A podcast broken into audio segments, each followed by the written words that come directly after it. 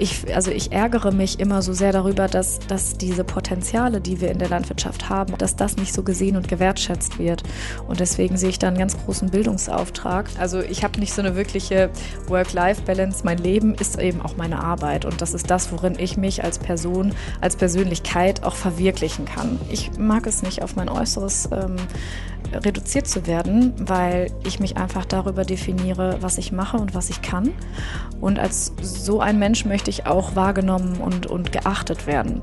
Hi und herzlich willkommen zu einer neuen Folge von Ehrensache, eurem Helwig Radio Landwirtschaftspodcast. Heute in einem bisschen anderen Format, denn ich war nicht auf einem Betrieb oder irgendwo unterwegs, sondern ich habe mich zum Interview getroffen und zwar mit Marie Hoffmann. Marie Hoffmann ist Landwirtin, sie ist aber auch Deutschlands erfolgreichste Agrarinfluencerin.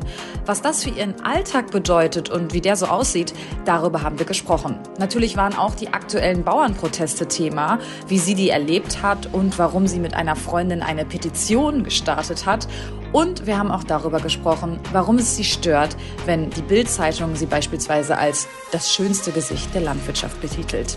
Viel Spaß mit dieser Folge. Mein Name ist Eva Schulze-Gabrechten und ich freue mich, dass ihr dabei seid. Hellweg Radio. Ehrensache. Wie funktioniert eigentlich Landwirtschaft?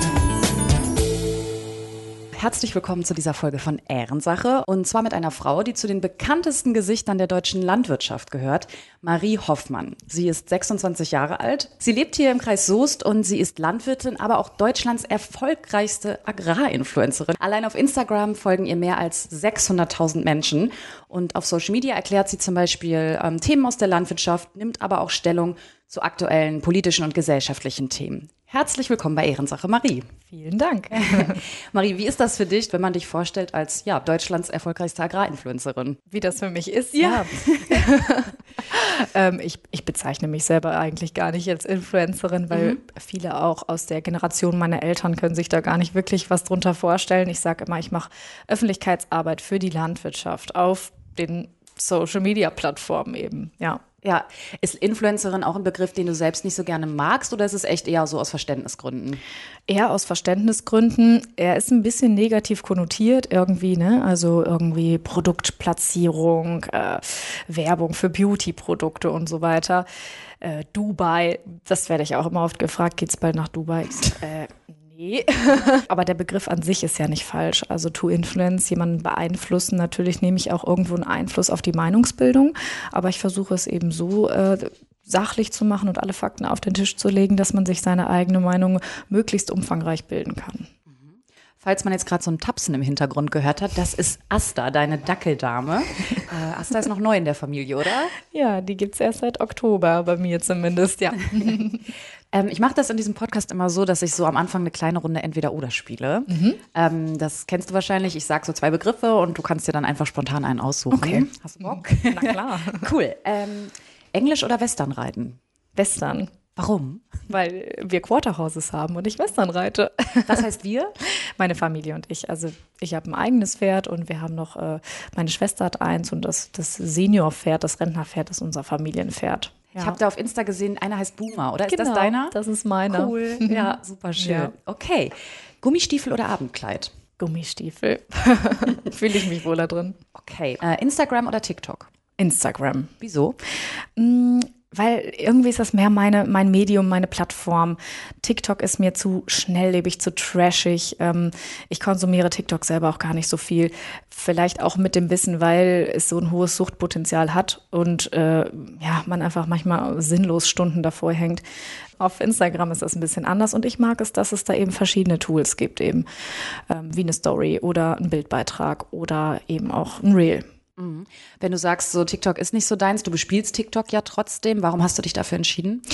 Ähm, naja, weil äh, diese Videos auch, ähm, die ich also als Erklärvideos mache auf Instagram, für TikTok insofern gut geeignet sind, weil sie vielleicht so ein bisschen Abwechslung zu diesem trashigen Content bieten. Und das äh, kriege ich auch oft rückgemeldet von der Community. Viele junge Menschen, auch Schülerinnen und Schüler dabei, die ähm, sagen, das ist total hilfreich und abwechslungsreich. Ähm, sie haben sonst immer so ein schlechtes Gewissen, wenn sie schon seit zwei Stunden am Scrollen sind okay. und eigentlich lernen müssten. Aber durch meine Videos haben sie jetzt ein bisschen was gelernt und deswegen, ja, haben sie nicht mehr ganz so ein schlechtes Gewissen. Work-Life oder Workaholic? Workaholic, weil. Wundert mich nicht, wenn man sich deinen äh, Plan so anguckt, was du alles machst. Ja, und die Arbeit ist auch mein Leben. Also ich habe nicht so eine wirkliche Work-Life-Balance mal, äh, also was heißt Work-Life-Balance? Mein, mein, mein Life, mein Leben ist eben auch meine Arbeit. Und das ist das, worin ich mich als Person, als Persönlichkeit auch verwirklichen kann. Und ähm, das erdet mich, das ist das, womit ich mich auch in der Freizeit beschäftige. Ähm, ja, also das, ich identifiziere mich einfach mit der Landwirtschaft und über die Landwirtschaft. Okay. Du bist ja Influencerin oder du machst Öffentlichkeitsarbeit, wie auch immer wir es nennen wollen, aber du bist auch Landwirtin, ne? sogar ähm, studierte Landwirtin.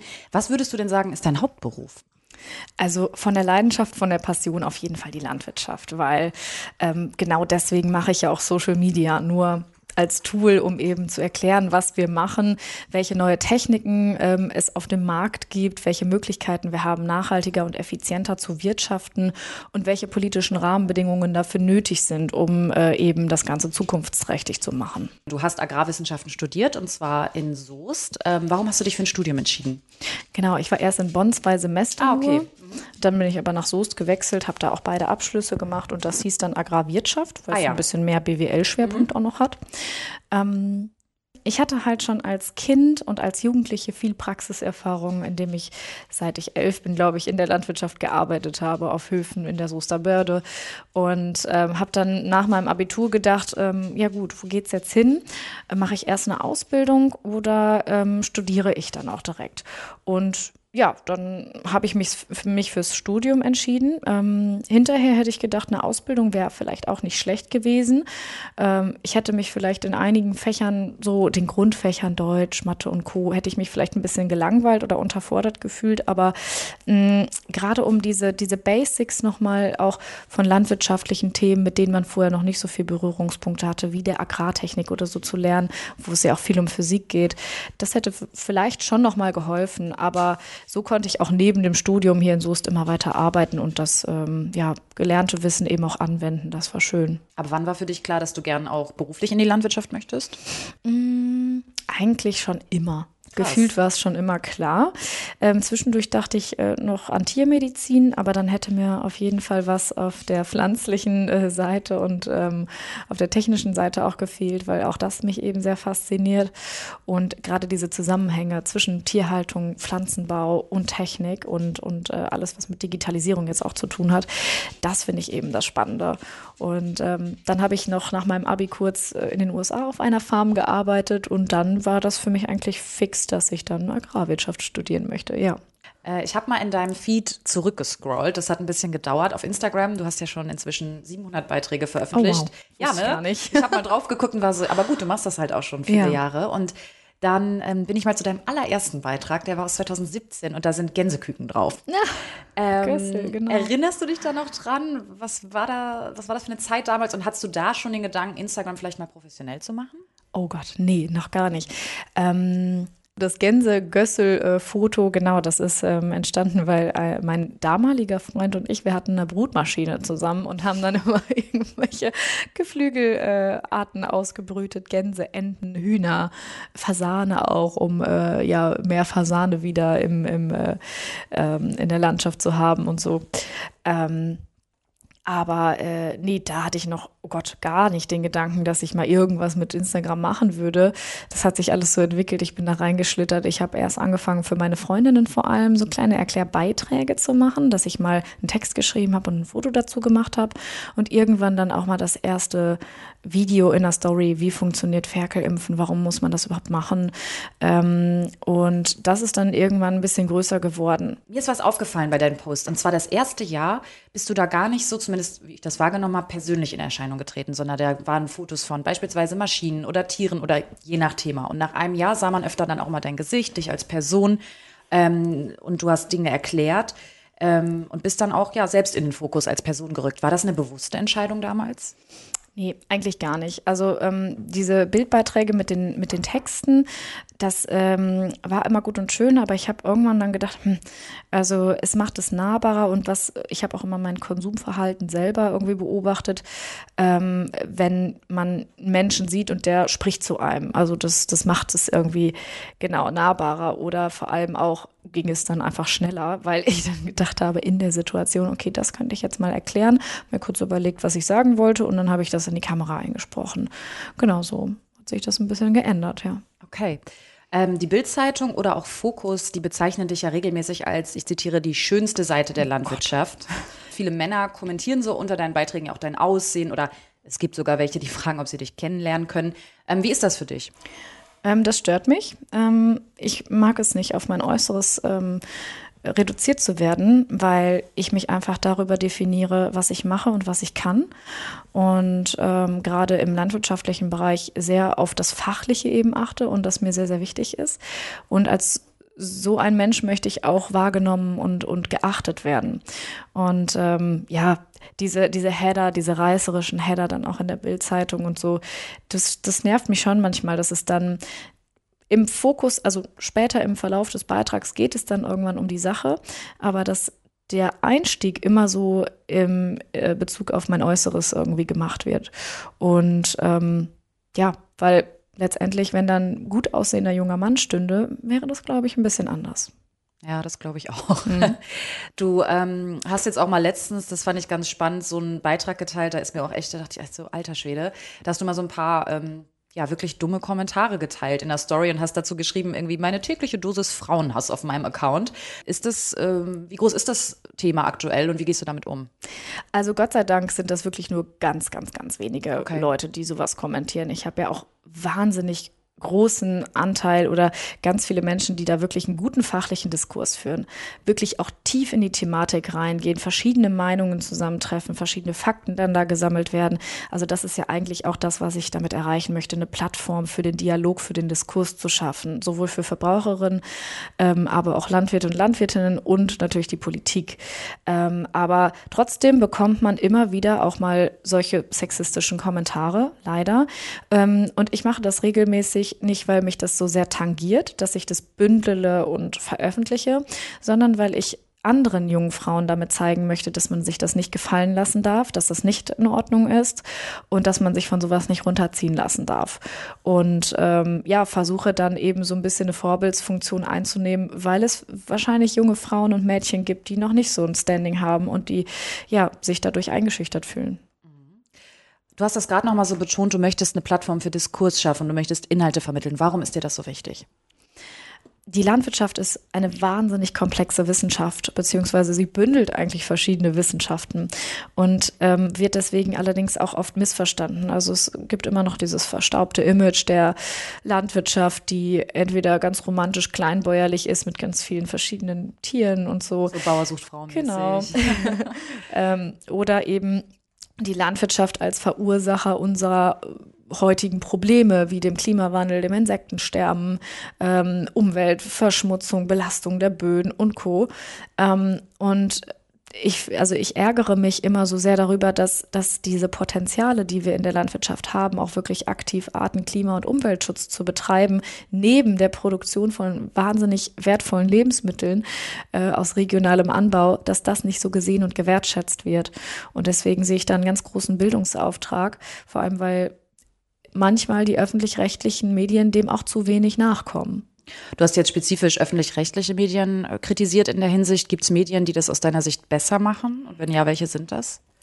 Also um das mal kurz den öffentlich-rechtlichen Medien einzuräumen, es gibt ja mittlerweile auch viele Formate der WDR, ne, wo ich selber Hostin auch bin, ähm, bei dem Format Landschaft auf YouTube macht es ja auch vor, also wirklich ein bisschen fachlicher auch reinzugehen, auch Hintergründe zu erklären und zu zeigen, wo haben wir diese Potenziale. Ja, aber das sind dann auch Formate, die eigentlich auch wieder die landwirtschaftliche Zielgru Zielgruppe eher ansprechen. Und es müsste da eigentlich viel mehr für die breite Bevölkerung aufgearbeitet werden.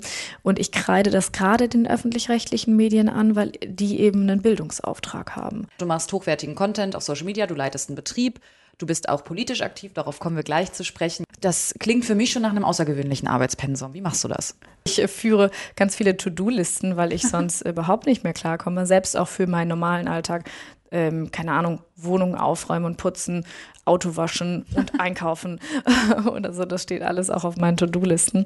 Bekommst du bei Social Media ähm, oder hast du da Unterstützung oder machst du das komplett alleine? Also zumindest muss irgendwer die Kamera halten. Ja, obwohl das macht auch oft mein Stativ. Okay. Also ich Ja. mache eigentlich äh, die ganze Arbeit tatsächlich alleine, bis Crazy. auf die Rechnungen schreiben, bisschen Mails mitlesen, Termine mitlesen oder mitplanen. Das macht dann mein Freund. Und ähm, Ah, okay. Genau. Also jetzt keine Agentur oder so. das mache ich alles noch selber. Wie viele äh, Nachrichten kriegst du ungefähr auf Insta am Tag? Ganz unterschiedlich. Ähm, Nehmen wir jetzt mal ruhig so eine Hochzeit wie jetzt. Gerade Ja. jetzt geht ja gut ab. boah, das können manchmal schon bis zu 500 Nachrichten oder so sein. Beantwortest du die alle? Wie machst du das? Da, da braucht man doch ewig für. Also Instagram sortiert das ja einmal schon mal in verschiedene Postfächer, Mhm. Hauptfach oder wie auch immer man das schimpft, allgemeine Na Nachrichten und ähm, Nachrichtenanfragen. Ja. Und die Nachrichtenanfragen haben bei mir keine Prio. Das heißt, mit den Leuten, die, mit denen ich schon mal geschrieben habe oder die treue Follower sind, die mir immer ständig Ja. schreiben, die sind dann irgendwo in so einem Haupt- oder Allgemeinfach. Hauptfächer sind dann auch noch Menschen, denen ich selber folge, mit denen ich in Bekanntschaft stehe oder eine Freundschaft auch habe Ja. ähm, sodass ich da immer schneller reagieren kann. Und dann, wenn Zeit ist, alle paar Tage arbeite ich dann die Nachrichtenanfragen ab. Ja, so ist, so ist im Moment das Pensum. Lass uns mal schauen auf, ja, ich habe es jetzt gerade angedeutet, du hast es auch schon gesagt, Petitionen, Bundestag, Bauernproteste. Es sind gerade turbulente Zeiten in der Landwirtschaft. Ähm, deshalb freue ich mich umso mehr, dass wir jetzt sprechen. Eine bessere Zeit hätte ich mir kaum wünschen können. Wir haben jetzt heute, ich gucke nochmal, den 18. Januar. Ähm, das heißt, schon seit ja jetzt insgesamt zehn Tagen laufen diese Proteste in unterschiedlich starker Form. Wie blickst du auf diese Tage bisher zurück? Also ich finde es Wahnsinn, was da in Bewegung geraten ist. Und ich bin richtig stolz, Landwirtin zu sein, weil, ähm, also auch Teil dieser Gemeinschaft zu sein, weil es da nicht mehr um, um persönliche Differenzen oder äh, Differenzen zwischen Bio versus konventionell ging, was von den Medien auch übrigens gerne aufgebauscht wird, gar nicht mehr so sehr, gar nicht mal so sehr von den Landwirten selber. Ähm, aber dieser Zusammenhalt, ja, dass man gemeinsam etwas bewegen möchte, das hat mich wirklich beeindruckt.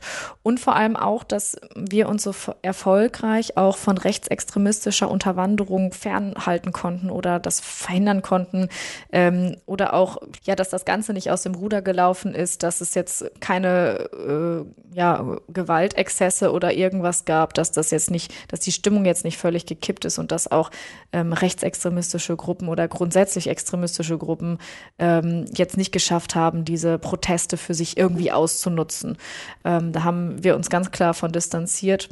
Und trotzdem ist es gelungen, die entsprechend notwendige Aufmerksamkeit auf das Thema wieder zu lenken. Woran machst du fest, dass es gelungen ist, sich beispielsweise von rechten Gruppen abzugrenzen? Ähm, es gab wenige kleine Gruppen, äh, wo jetzt mal berichtet wurde, okay, da äh, hat eine Nebendemo sozusagen stattgefunden, die haben die Aufmerksamkeit für, versucht für sich auszunutzen. Aber ähm, ich habe auch auf den Protesten, also in Soest sowieso nicht, äh, keine, keine Gruppen gesehen, die irgendwie danach aussahen, als hätten sie äh, ja irgendwas gegen unsere Demokratie ähm, auszusetzen, beziehungsweise ähm, ja, äh, so, zu versuchen, diese, diese Anliegen der Landwirte und des Mittelstandes irgendwie für sich zu nutzen. Alleine auch, dass ähm, die, die, der Sprecher der Polizeigewerkschaft das auch nochmal gelobt hat, wie diszipliniert das alles abgelaufen ist. Ja. Du hast dich entschieden, ähm, weil wir jetzt gerade beim Thema sind, ich öffne jetzt Instagram nicht aus Unhöflichkeit, sondern weil ich richtig zitieren will. Ähm, so, da sollte ich vielleicht erstmal aus dem Flugmodus raus, ne? Das wäre eine Idee. So. Wo ist denn dein Account? Der ist ganz weit oben bei mir. du hast genau vor einigen Tagen einen Post abgesetzt, darauf bist du vorne im Traktor zu sehen und dort steht, gemeinsam gegen Rechtsextremismus für eine nachhaltige Zukunft der Landwirtschaft. Warum hast du dich für diesen Post entschieden? Also ich glaube, es ist sehr wichtig in diesen Zeiten, gerade als diese Investigativrecherche von diesem Treffen mit ähm, der AfD und diesen ähm, neonationalsozialistischen Vereinigungen, ähm, dass es eben äh, sehr, sehr wichtig ist, dass, wenn man eine öffentliche Stimme hat und die Reichweite hat, das klar zu machen, dass das nicht in Ordnung ist, dass ähm, ja äh, menschenverachtende Parolen gerufen werden oder sich eben vermehrt diesen Parteien angeschlossen wird. Ich glaube, da habe ich eben auch eine Art Vorbildfunktion, ja, um dem auch entgegenzuwirken. Und gerade weil wir jetzt so viel äh, Bewegung in diesem Land spüren und die AfD eben auch Zuwachs bekommt, ähm, erachte ich es eben als sehr, sehr wichtig, da eben auch klare Kante zu zeigen. Ähm, lass uns mal auf diese Petition blicken. Die, du hast das erzählt, die hat eine Freundin von dir, wenn ich das richtig äh, verstanden habe, initiiert und du hast sie unterstützt. Was genau war ähm, der Zweck der Petition oder der, das die Forderung sozusagen? Ursprünglich war es äh, die Rücknahme des Wegfalls der äh, Agrardieselrückvergütung und der Kfz-Steuerbefreiung. Die Kfz-Steuerbefreiung war ja dann schnell schon vom Tisch. Ähm, und also das grüne Kennzeichen bleibt. Ähm, aber die Agrardieselrückvergütung soll jetzt schrittweise, schrittweise abgeschmolzen werden bis äh, 2026 und soll dann gänzlich aufgehoben werden. Und das Problem dabei ist eigentlich, A, dass uns dann eine Wettbewerbsfähigkeit verloren geht, weil wir in Deutschland schon den höchsten Steuersatz EU-weit haben auf Diesel ähm, und diese Rückvergütung entsprechend dafür war, um eine Wettbewerbsfähigkeit wiederherzustellen. Ähm, und äh, ja, das ist einmal der erste Punkt. Und zweitens war die Herangehensweise das, das Schlimme eigentlich an der ganzen Sache. Also eine Politik ist ja eigentlich dafür da, erst einmal Weichen für Alternativen zu stellen und dann etwas abzuschaffen. Das sehen wir bei den Atomkraftwerken, ne, die einfach abgeschaltet wurden, obwohl wir noch gar keine ausreichend erneuerbare Energien hatten. So mussten wir erst wieder auf Kohlekraftwerke zurückgreifen. Also das ist alles wirklich nicht nachhaltig. Ähm, die Traktoren fahren jetzt genauso weiter, nur mit teurerem Diesel. Also es bringt dem Klima letztendlich nichts. Und wir haben noch keine praxistaugliche Alternative. Die könnte aber jetzt in die Wege geleitet werden, indem man zum Beispiel sagt, man tankt schon mal nachhaltigere Kraftstoffe, die äh, aus erneuerbaren, äh, die aus nachwachsenden Rohstoffen stammen, also zum Beispiel ähm, ein Biodiesel oder auch jetzt ganz neu HVO. Das sind hydrierte Fette und Öle, die aus zum Beispiel Abfallstoffen bestehen, wie ein altes Frittenfett. Ich kannte ja. das vorher nämlich auch nicht und habe mich dann ähm, beraten lassen nochmal von ein paar verschiedenen Experten und äh, bin dann erst kurz vor dem Petitionsausschuss noch darauf gekommen. Und wenn, also da haben wir, hätten wir jetzt wirklich einen großen Hebel, weil das schadet auch nicht dem Motor. Das können wir jetzt in die bestehenden Maschinen tanken. Wir müssen uns keine neuen Traktoren kaufen und wir können die bestehenden Infrastrukturen weiter nutzen. Und ich glaube, das wäre ein Schritt in die richtige Richtung. Auch eine Brückentechnologie sollte sich das nicht für immer durchsetzen. Aber die Politik hat entsprechend noch, die, noch nicht die Weichen dafür gestellt. Lass uns noch einmal drauf blicken, diese Petition. Wieso hast du dich dazu entschieden? Genau, wir haben uns das zusammen ausgedacht, also zu dritt eigentlich. Und wir haben direkt am ersten Abend, als das kundgegeben wurde, ähm, dazu telefoniert und haben gesagt, hm, welche demokratischen Mittel haben wir denn da jetzt sachlich und fachlich auch gegen vorzugehen? Und ähm, neben den Protesten fiel uns da eben eine Petition ein, beziehungsweise das war eigentlich ursprünglich ihre Idee. Und sie hat das ähm, dann auch erst einmal in die Wege geleitet, das inhaltlich ausgearbeitet. Juristisch hat sie das prüfen lassen nochmal. Da hatte sie selber aber auch schon Plan von, ähm, genauso auch ihr Freund. Also die haben sich da so ein bisschen abgewechselt und ich habe mich um die ganze Verbreitung, Promotion dessen gekümmert. So, so war die Arbeitsaufteilung. Genau. Kommunikativ waren wir dann auch dafür jetzt verantwortlich in Berlin, das einmal dem Petitionsausschuss vorzustellen. Das war auch nicht ganz äh, klar, beziehungsweise das war auch eine kleine Hürde, weil man musste mindestens 50.000 Unterschriften erreicht haben, um überhaupt angehört zu werden im Petitionsausschuss. Und wir haben zuvor noch eine weitere Petition gestartet, um diesen ähm, Zulassungsprozess zu beschleunigen, dass ah, die erstmal online ging. Verstehe. Mhm. Und die lief über change.org und das war eben so eine Petition, die hatte nicht so, da musste man nicht so viel ausfüllen wie, de, wie bei der E-Petition und die hat eben 1,1 Millionen Unterschriften bekommen. Und dann ging es auch tatsächlich schnell. Üblicherweise dauert dieser Zulassungsprozess äh, für diese Petition, dass sie online geht, so sechs bis acht Wochen oder Ach, so. Quatsch. Und das ging dann aber innerhalb von ein paar Tagen online. Das ist ja dann auch eine ganz schön krasse Macht, die man hat. Ne? Dadurch durch deine Reichweite, das, das ist. Zeigt aber krass. natürlich auch die Dringlichkeit des Themas und wie wichtig das vielen Menschen war, glaube ich. Ja, ja. so kann man es aussehen. Ja. ähm, das wurde im Livestream übertragen, wie ihr vor dem Petitionsausschuss gesprochen habt. Ich habe mir das teilweise nur angeguckt. Ich war an dem Tag auch arbeiten, aber habe immer mal so reingeschaut. Ja, das ging ja auch lang. Genau. Und ähm, was war das für ein Gefühl für dich, da zu sitzen? Wie war's? Boah, ich war die Tage davor richtig aufgeregt, obwohl ich ja in den letzten Tagen auch schon viele Fernsehauftritte hatte und so. Aber das war irgendwie nochmal was anderes, weil es ging wirklich um was. Und das war, wir saßen im Herzstück unserer Demokratie und durften jetzt, wir kleinen Landwirtinnen aus der Mitte der Bevölkerung quasi mit den Regierenden oder eben auch anderen Fraktionsmitgliedern sprechen. Und äh, ja, als ich dann da saß, war ich aber irgendwie gar nicht mehr aufgeregt, weil die haben uns wirklich gut empfangen, die waren alle sehr freundlich ähm, und fanden es toll, dass überhaupt zwei Frauen mal da standen und für die Landwirtschaft einstehen und ähm, haben uns sehr aufmerksam zugehört und auch wirklich guten Diskurs geführt. Also das war eine tolle Debatte. Ähm, und es ging halt wirklich mal viel tiefer und fachlicher rein als in so einem Fernsehinterview oder so. Ja, und ähm, die Stimmung in, insgesamt war gut. Also die waren uns auch zum Großteil, sag ich mal, recht positiv gesonnen. Ähm, und äh, ja, deswegen, das war eigentlich schon ein cooles Gefühl, dann wirklich mal so nah am Geschehen zu sein und dann zumindest äh, ja ein paar Denkanstöße setzen zu können, die jetzt vielleicht eben in die Haushaltsdebatte diese Woche noch mit reingenommen wurden. Es gibt Stimmen, die sagen, ähm, diese geplanten ähm, Streichungen ähm, machen einige Prozent nur aus ähm, für die landwirtschaftlichen Betriebe an, an Kürzungen oder an weniger Einnahmen. Ähm, es wurde bereits manches, wie die Einführung der Kfz-Steuer, ähm, zurückgenommen von der Politik. Diese, dieses Ausmaß der Proteste sei unangemessen. Was denkst du darüber? Der Agrardiesel und die Kfz-Steuerbefreiung, dass das wegfallen sollte, waren eigentlich nur die Maßnahmen, die das Fass letztendlich zum Überlaufen gebracht haben. Ähm, das ist so die Floskel, die man übrigens auch im Moment jetzt immer in den ja. Medien hört. das stimmt. Ähm, ist aber tatsächlich so, also entspricht wirklich der Wahrheit, weil äh, die, die Maßnahmen der letzten Jahre und teilweise sogar Jahrzehnte haben einfach dazu geführt, dass wir immer abhängiger wurden von Subventionen, weil wir einfach so hohe Verbraucher- und Umweltschutzauflagen haben. Das ist eine Art Ausgleichszahlung für die Leistungen, die wir erbringen, die über, der, über die Lebensmittelproduktion hinausgehen, weil die Preise für unsere Lebensmittel am Weltmarkt bestimmt werden. Das heißt, die müssen mit Lebensmitteln konkurrieren, die unter gänzlich anderen Standards produziert wurden. Und damit unsere Produkte jetzt nicht preislich ins Unermessliche steigern, hält man diesen Preis künstlich tief, damit irgendwo eine Wettbewerbsfähigkeit besteht und zahlt uns quasi so eine kleine Entschädigung, sag ich mal.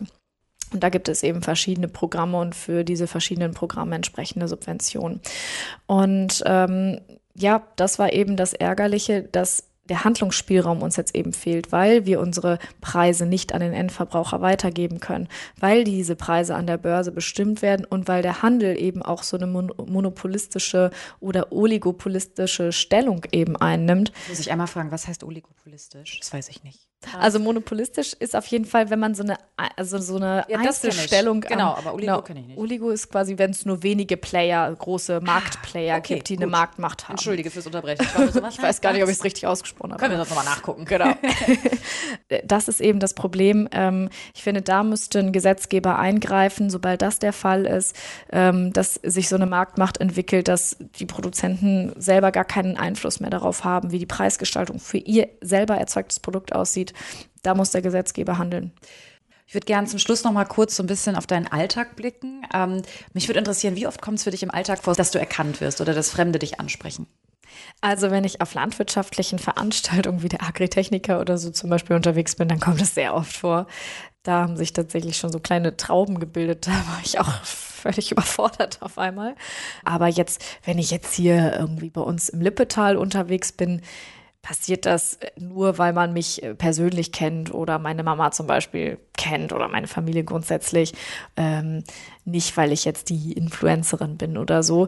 Äh, deswegen, ich kann schon ganz normal noch irgendwie äh, durch Deutschland und auch durchs Lippetal laufen, ohne dass ich jetzt äh, nach Autogramm oder so gefragt werde. Gibt es Situationen, in denen es dich nervt, eine öffentliche Person zu sein? Ja, wenn ich feiern will zum Beispiel. Ähm, ah. Also ich gehe gerne aufs Schützenfest auch. Ähm, und naja, ich bin jetzt sowieso aus dem Alter raus, dass man jetzt irgendwie exzessiv Alkohol trinken müsste. Also ich übertreibe es jetzt auch nicht. Aber ich passe schon anders darauf auf. Und gerade wenn andere Menschen Alkohol trinken, werden die dann halt auch ein bisschen hemmungsloser und holen das Handy raus und filmen dann ungefragt oder ähm, ja, schreien dann irgendwie von, von hinten so quer von der Seite an, hey, du bist doch Marie Hoffmann. Ähm, das nervt dann schon, wenn ich einfach mit Freundinnen oder Freunden unterwegs sein will und einfach einen schönen Abend haben will. Ja. Das kann ich mir vorstellen. ähm, gibt es einen Post oder einen Beitrag auf Social Media in deinem Feed, den du rückblickend nicht nochmal posten würdest? Nö, ich glaube nicht. Okay. Also ich habe mir letztens nochmal alte Erklärvideos vor mir angeguckt, da dachte ich so, um Gottes Willen, wie habe ich denn da gesprochen und wie habe ich da gestikuliert? Äh, aber das ist ja alles ein Entwicklungsprozess. Das ist, äh, man kann das nicht von Anfang an können, das muss man lernen. Und deswegen, nö, das gehört dazu. Cool. Gibt es was aus den letzten Jahren im Hinblick auf deine Social Media Arbeit, was für dich ein besonderes Learning war? Also, äh, was ich immer wieder lerne, grundsätzlich, wenn es um gute Öffentlichkeitsarbeit geht, ist, wie wichtig es ist, aus diesen Filterblasen rauszukommen. Weil ähm, man kann schnell die, die Menschen, die ähnlich denken wie man selber oder ähnlich aufgewachsen ist wie man selber, hinter sich versammeln und dann eben schnell große Reichweite generieren. Was gerade in den sozialen Medien mit den Algorithmen schwierig ist, Menschen zu erreichen, die damit nichts zu tun haben. Und das ist ja eigentlich der Sinn und Zweck der Öffentlichkeitsarbeit. Und ähm, da rauszukommen, das kommunikativ so zu verpacken, dass es Verbraucherinnen und Verbraucher auch verstehen und dass es irgendwie eine Relevanz für sie hat und auch interessant ist. Ähm, das ist nicht einfach, aber das ähm, habe ich versucht oder versuche ich natürlich immer noch, ähm, das beizubehalten und äh, ja, mir das irgendwie anzueignen. Unter deinen Posts steht häufig, Marie, du erklärst so gut, jetzt verstehe ich das geh doch bitte in die Politik. Mhm. Zum Teil tust du das schon. Du bist ja, glaube ich, parteiangehörig bei der CDU. Ähm, hast du da größere Pläne oder könntest du dir das vorstellen? Nee, ähm, ich weiß auch. Das kam sehr deutlich. nee, nee äh, ich bin mal irgendwann in die CDU hier bei uns im Lipptal eingetreten, einfach weil ich dachte, junge Menschen müssen auch vielleicht eine Stimme in der Politik haben, gerade wenn man ein Thema hat, womit man sich sehr intensiv befasst. Immer nur auf die Politik schimpfen und selber nichts tun, bringt auch nichts. Gerade merke ich aber eher, oder das es spielt bei mir gar keine Rolle, weil ich ja mit so vielen verschiedenen Politikern aus allen Parteien ja den Kontakt suche. Jetzt vor allem eher auch zu den Regierungsfraktionen, wo die CDU ja gerade gar keine Rolle spielt. Ähm, aber ich würde eigentlich auch gerne noch länger neutral bleiben. Also ähm, ja, so eine neutrale äh, Instanz abbilden, die sich mit verschiedenen äh, Parteien der Mitte unterhält und da eben versucht, entsprechend mit Wissenschaftlichkeit, Sachlichkeit und Fakten eben ähm, zu, be zu beeinflussen oder zumindest ähm, Denkanstöße zu setzen. Ähm, und irgendwann, wenn ich alt, grau und weise bin, ja, dann kann ich mir auch mal vorstellen, in die Politik zu gehen und dann nochmal richtig was zu bewegen. Aber jetzt gerade bin ich Herzblutlandwirtin und das möchte ich auch noch ein bisschen bleiben.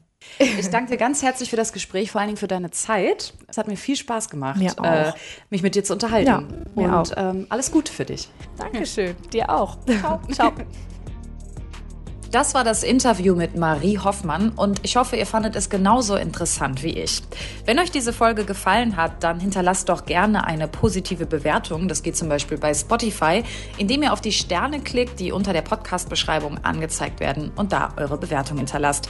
Das hilft dabei, dass auch andere interessierte Menschen diesen Podcast finden können. Vielen Dank dafür. Übrigens, Ehrensache hat jetzt auch einen eigenen Instagram-Account. Den findet ihr auf dem Profil Ehrensache mit AE geschrieben und Podcast.